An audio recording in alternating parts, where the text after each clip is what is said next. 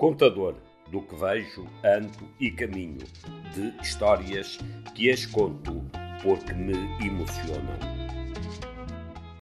Pão e água, aldeia quem sobe de Alcotim a Mértola, ladeando Guadiana antes dos namorados, outra terriola de que pouco sabemos, mas não deixam de ser analogia para metáfora longa. Subindo pela direita, temos um montado ecossistema de valor único pela cortiça que nos vale 1.800 milhões de euros. Penso nisto enfiado em estradas estreitas, de fino alcatrão e onde há apiadeiros na berma para o cruzamento dos automóveis. Resisto ao Alqueva e fujo pelos arrozais, os da comporta que a ganância está a destruir, e entro no Val do Sorraia, onde também produzimos japónico, a espécie do nosso carolino que tem maior expressão já no Val do Mondego. Todos juntos valem 220 milhões de euros e um choradinho de subsídios. Entretido no bucólico da paisagem, arrasto pés em Alcochete, contemplo o mar da palha que os burocratas querem destruir em nome de um negócio que sustenta o emprego do senhor dos estádios, outra ruindade ruinosa do nosso Portugal que se alimenta bem. Sentado na mesa do Barrete Verde, chego-lhe nos abanicos do Porto Preto e penso se é dos nossos ou dos que vendemos ao outro país da Ibéria, de onde depois importamos certificado e saldo. A tristecina de um país barricado nos vales e nos contrafortes, ou como dizem em Santar, dos sistemas daqui pequeno ou grande, é sempre precisa boa viagem e, esventrado o Portugal do Sul, chego-me à beira onde a inépcia vem destruindo o que sobra da floresta e de outras riquezas. Vale 6 mil milhões e num desses produtores que nos leva a madeira para o lado de lá da fronteira para pôr um selo e ser exportada com outra nacionalidade são os autotanques da água esmifrada ao Mondego, sem pagamento nem custo que alimentam a fabricação.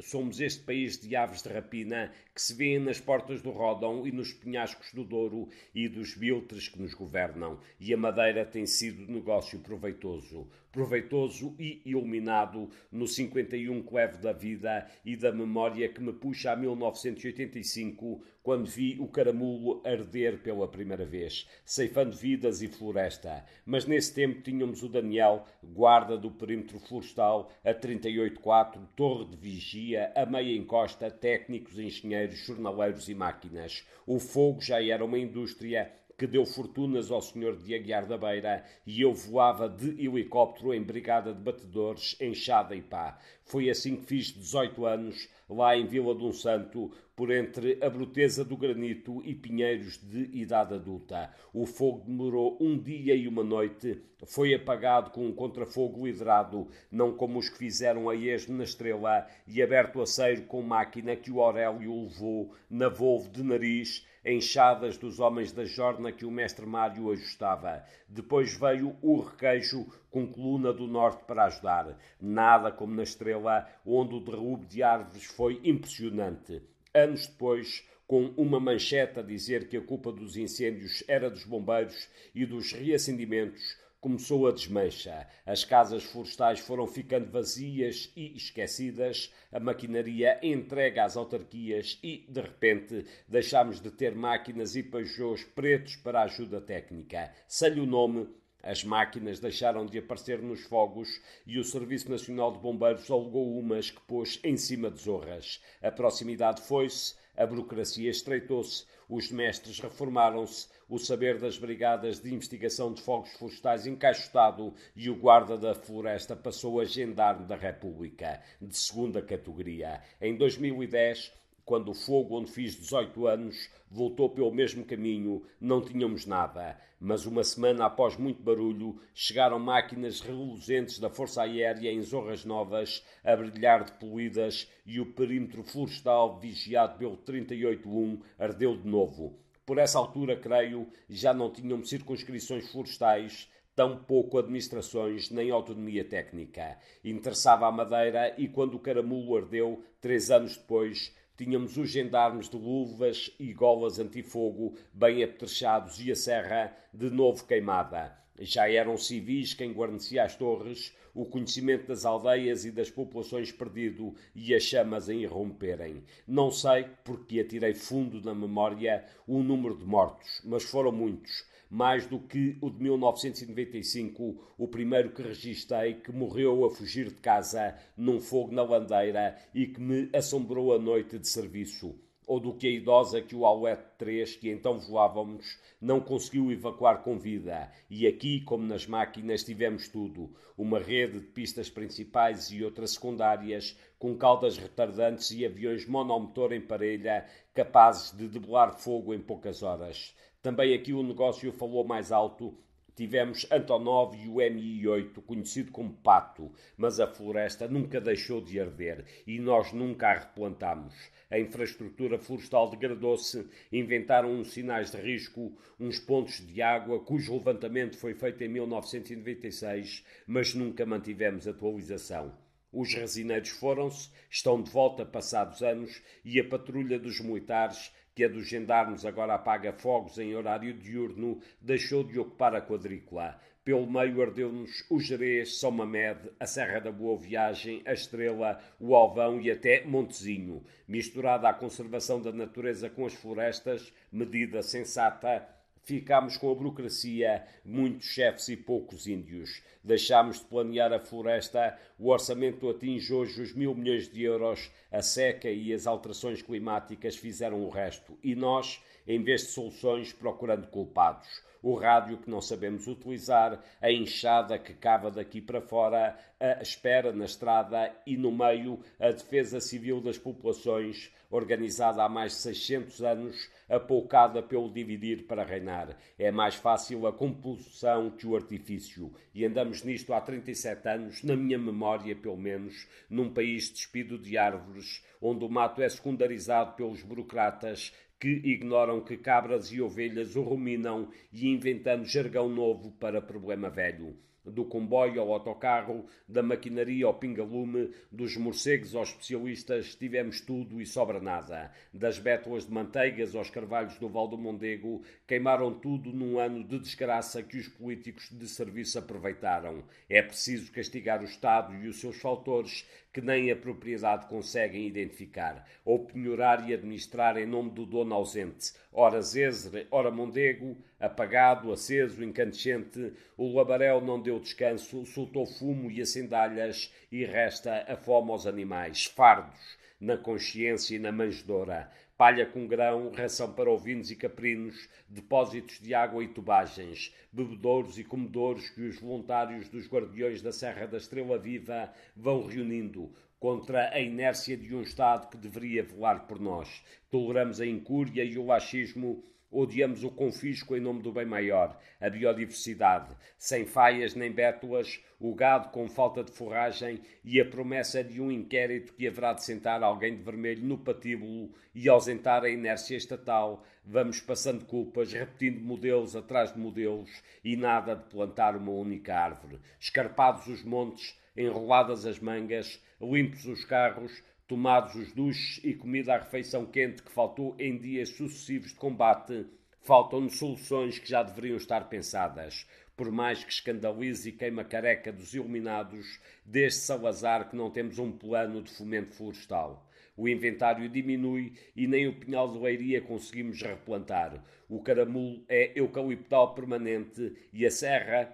a estrela da nossa alegria, não tem árvores morreram de pé em luta em glória. Esgotou-se um modelo que no socorro deve ter nos quartéis de bombeiros a Casa da Proteção Civil, com equipamentos, meios, homens e recursos para todas as emergências. O remanescente deste orçamento gigantesco tem que ser utilizado para reflorestar, que deveria ser palavra de ordem, cujos planos já deveriam estar em feitura e a execução marcada para o outono, e de caminho recolhida a madeira queimada vendida e não roubada e o dinheiro empregue num verdadeiro fundo florestal com soluções para a população rápidas, urgentes, sem politiquices nem burocracias. Cogumelos, leite, plantas aromáticas, mel, pecuária e gado, caprino e ovino, mais a madeira e os caminhos do turismo.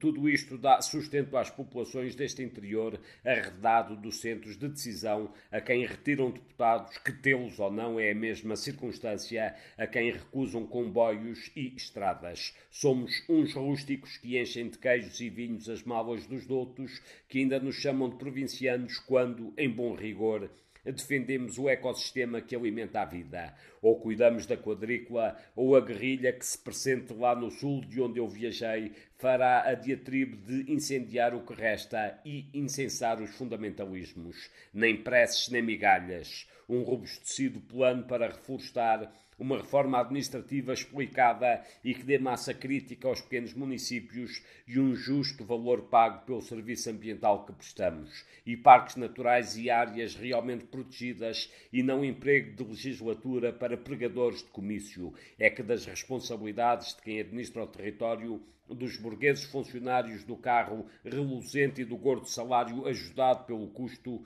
desses ninguém fala. Para um beirão como eu, nascido na baixa e vivido na alta, a tragédia da estrela não vai ter reparação em vida mas podemos mitigar, fazer como deve ser, exigir responsabilidades a quem multou pela abertura de aceiros ou pela limpeza que não fez. É indesculpável que, retomando a 1985, tínhamos um Comando Nacional de Sapadores Florestais e eles falhem onde são mais precisos, no patrulhar do que não arde. A serra a quem o turismo prometia bom rendimento, ou se salva com todos, ou morre solteira como o caramulo faleceu e não recuperou, a não ser para a rotação, três cortes, deixa as ramagens e abalamos a outras paragens. A serra são as pessoas, as aldeias, as faias, os castanheiros, as bétulas e a neve que nos tem faltado para alimentar os rios e quebrar esta seca as barragens que não construímos, as charcas que não cavamos, a água que nos escapa pelas gargantilhas dos sábios de plantão que comparam energias da natureza com átomos e cataclismos. Talvez confundam a bétula com a abécula, não sei, mas sinto-me devastado com a inércia e o passa-culpas aos mesmos do costume, aos que vão ao patíbulo em nome do Estado, a quem cabe a defesa de pessoas e bens. E o Estado somos nós, não os partidos nem as lideranças. O Estado tem que ter administração baseada no mérito e não no cartão da agremiação. Dos 471 mil hectares ardidos em 2003, para quem varreu a memória, ou para os 539 mil de 2017, pouco faltará este ano. 17 mil na Estrela, danos no Vale Glaciar a que juntamos, cito de cor, Alvão, Mangual, de Guarda, Ancião, Alveiazer e Pombal, mais Tomar e Orém. Há satélites e já não se retiram das áreas os penedos como no meu tempo, mas com ou sem malabarismos, a destruição é imponente e impotente quem nos governa que, cinco anos depois, voltamos a ter fogos e seca. Antes, estes períodos eram de 10 a 15 anos. Continuamos a querer o folclore sem alguém a tocar o ferrinho, de caminho mais pobre, mais tristes, mais amargos menos os cínicos, da camisa branca e tez bronzeada, indisponíveis para a melhoria, felizes pelas botas abaixo, mijados da desgraça dos outros, que é de nós todos. A pátria virou couto de interesses, haja vassalagem aos senhores e pode ser que num arremedo de consciência nos salvem a natureza. Entristecido, zangado e furibundo, deste de novo ao sul para me regalar no que me sobra. A mesa essa invertível partilha para que todos sejamos chamados ao toque do clarim e possamos meter mãos na terra, não pelo turismo, como apregoou mais um indigente, mas pelas pessoas que vivem nestas terras, alimentam e criam gado de qualidade, produzem bons enchidos e melhores queijos e até nos dias frios cobertores de papa. Precisamos de cuidar das pessoas e da serra, dar-lhes sustento para os manter na estrela e estancar a hemorragia da demografia. E talvez depois chamar a banda de Malhada Sorda, que vi tocar num arremedo de fricção há muitos anos à porta da Câmara Municipal de Almeida, edifício de 1791 construído para fins militares e localizado na Praça de Guerra. Um corpo de guarda que não temos tido e que exigimos. E é daqui que me embrulho na raia no Furcão e na Malhada, em prece e penitência à Senhora da Ajuda, ermida de indulgência plenária perpétua que me recuso a outorgar aos desmandos deste corpo de oficiais. Antes a expectação de os frades descalços de Santo Agostinho, essa bondade que se nos escapa, ajuda dada a quem a invoca. Enquanto a chuva não vem, ainda a sul, reparo como o povo reuniu para a limpeza do rio Almonda, em Azinhaga do Ribatejo, roçar o leito até ser fim de mês o mesmo que pede o Paiva e as barragens vazias, o que deveríamos ter feito em 2017. Afinal, é possível fazer-se. Basta querer romper esse abandono do território. Esta desgraça, de uma vez por todas, deve arrancar-nos a passividade das trombas e colocar a exigência na consciência. Precisamos desse programa expedito e específico para o reordenamento e uso dos solos com aproveitamento da água, e o que não tem dono, conhecido ou reclamado, fica à guarda do Estado, e quando estiver reluzente, com fatura apresentada ao proprietário do desleixo ou de lucros partilhados, esbatidos os custos, retirar lições da desgraça, lições para nos iluminar em caminho e sustentar futuro.